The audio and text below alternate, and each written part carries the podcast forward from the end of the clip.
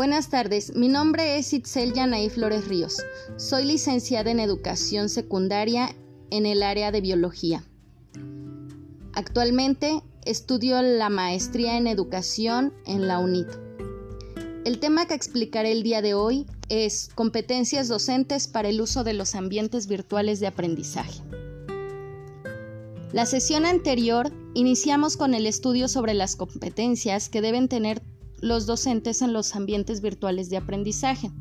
Pudimos observar que es necesario que se cuente con competencias instrumentales y técnicas, interpersonales y sociales, y competencias sistémicas.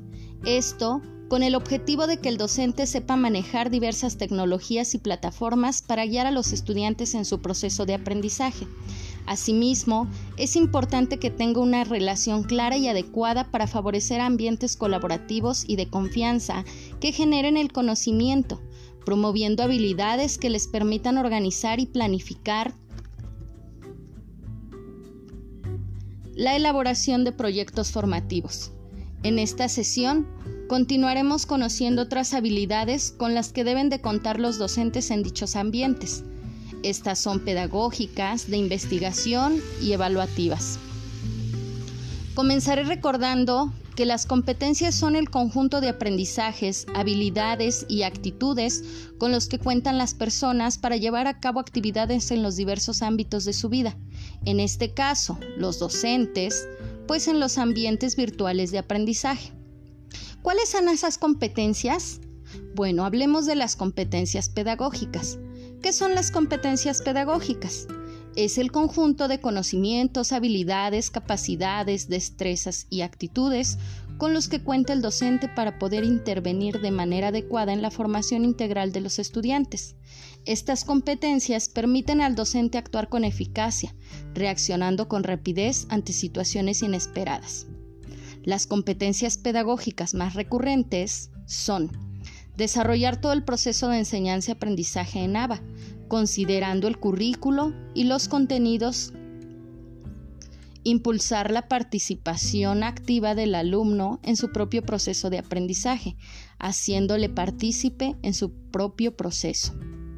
Seleccionar contenidos pertinentes para el curso en línea con el objetivo que puedan lograr aprendizajes significativos en los estudiantes proveer de retroalimentación adecuada y oportuna a cada una de las actividades que realice el alumno.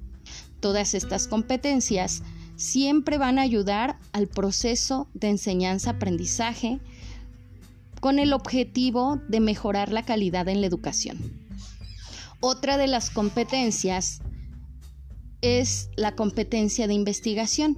De acuerdo con Muñoz en el 2017, esas actividades son aquellas que son necesarias para que los educadores logren interpretar, argumentar, proponer alternativas, preguntar, escribir a partir de la experiencia pedagógica de acuerdo a la problemática que caracteriza al aula y a la escuela.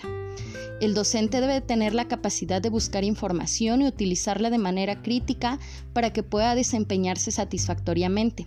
Garantizar que el alumno tenga acceso a la información confiable.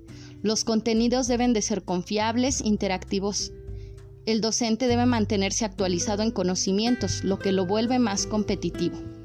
Otras competencias muy importantes para el docente en ambientes virtuales de aprendizaje son las competencias evaluativas.